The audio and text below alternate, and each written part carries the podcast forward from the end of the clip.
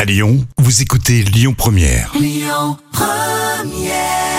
La radio qui vous accompagne tout au long de l'année 2023. Lyon Première avec à l'instant Michel Polnareff. Ah, Les secrets de cinéma, c'est pour tout de suite dans l'instant culture, c'est pour épater vos collègues avec Professeur Jam. Oui. Ça va bien, ouais Ouais, Pour ce début super, d'année On Super. parle de cinéma, tranquille, ouais. Ouais, c'est bien. Non mais c'est intéressant parce que vous pourrez expliquer qu'il y a un lien entre Indiana Jones et Picsou. Et oui, souvenez-vous de la première scène d'ouverture euh, du premier Indiana Jones. Mhm. Alors, le héros est en pleine course à pied pour fuir une immense boule de pierre après s'être emparé d'une idole en or. Eh bien, cette scène culte, elle est inspirée d'une histoire de Picsou. Ah oui, je me souviens de ce passage dans le film. Et oui, donc c'est cette BD justement de Picsou qui était publiée en 1954.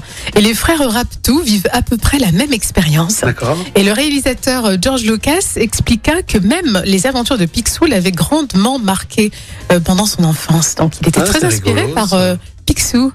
Il fallait aller chercher ça. hein. Bah ouais, on se dit quand même, c'est c'est George Lucas et en fait il, il est inspiré Ouais, mais c'est- par. les arts communiquent les uns envers les autres. Ouais, mais entre Picsou et Indiana Jones, bon, c'est vrai que c'est pas la même, c'est pas le même univers, on va dire. Non, c'est ça. Mais c'est vrai que c'est sympa. Bravo, non, c'est comme quoi les sources d'inspiration sont très diverses. hein. Oui, un peu comme. Je pense que nos auditeurs sont très inspirés par tout ce que tu nous dis, Jam. hein. Oui, je sais, je suis, je suis leur muse. hein. Ça commence bien 2023. Oui, hein. c'est vrai, je, je commence avec beaucoup de modestie.